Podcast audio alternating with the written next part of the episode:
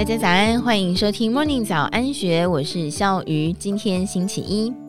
台湾上市贵公司协会对两百五十家会员企业的最新意见调查显示，国内企业界对于台湾必须面对的前十大重要议题，认为地缘政治、经济与环境，包括能源，是最困扰台湾上市贵公司的三大议题。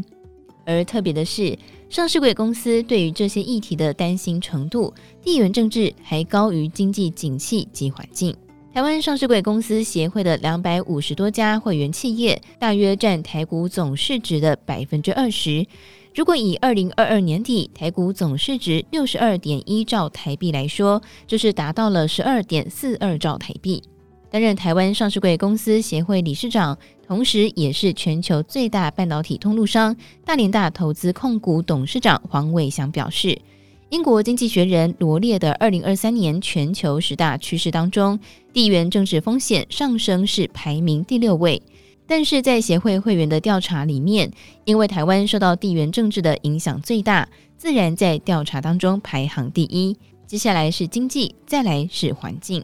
台湾上市贵公司协会发表声明指出，认同为了台湾的安全，必须要增强国防，但是更要提醒政府与台湾民众，仅以备战的方法，并没有办法消除战争的风险。根据历史经验显示，如果仅以备战来作为保护自己的方式，只会增加台湾应战的决心，进一步恶化战争的风险。因此，大家必须配合其他方面的努力，才可以真正的备战。其实，对于台湾及中国都来往密切的日本企业界来说，如果两岸发生了武力冲突，日本企业该怎么应变？而且，从半导体业到汽车业都有日商在研究。日本经济新闻在二零二二年五月份就曾经报道，就有一家日本半导体设备制造商的管理层就模拟过台湾出事的可能冲击。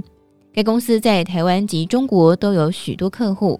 如果两岸发生冲突，将会导致顾客大量砍单，或是没有办法跟顾客正常交易，对公司本身都是重伤。在半导体业及汽车业之外，台湾有事也已经是日本企业界高层关心的重要变数。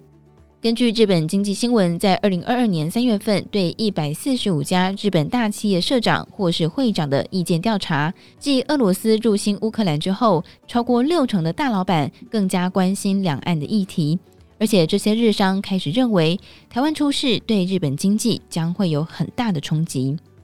问题是，目前日本大企业普遍没有有效的对策。从上述的调查来看，回忆研议中或是研究中的多达百分之四十二点一，而被视为最有效对策的打造能够避开危险区域的物流路线选项，只有百分之六点二的受访者勾选。如果不只考虑台湾有事，近半数受访大企业高层回答，自家的企业存续方案都考虑到一些地缘政治风险。至于做法，则是包括了加强资讯搜集系统以及确保员工安全。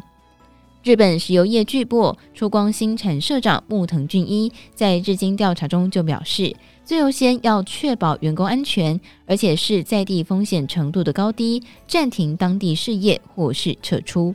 以上内容出自《今周刊》数位内容部，更多精彩内容欢迎参考资讯栏。如果有任何想法，也欢迎你留言告诉我们。祝福您有美好的一天，我们明天见，拜拜。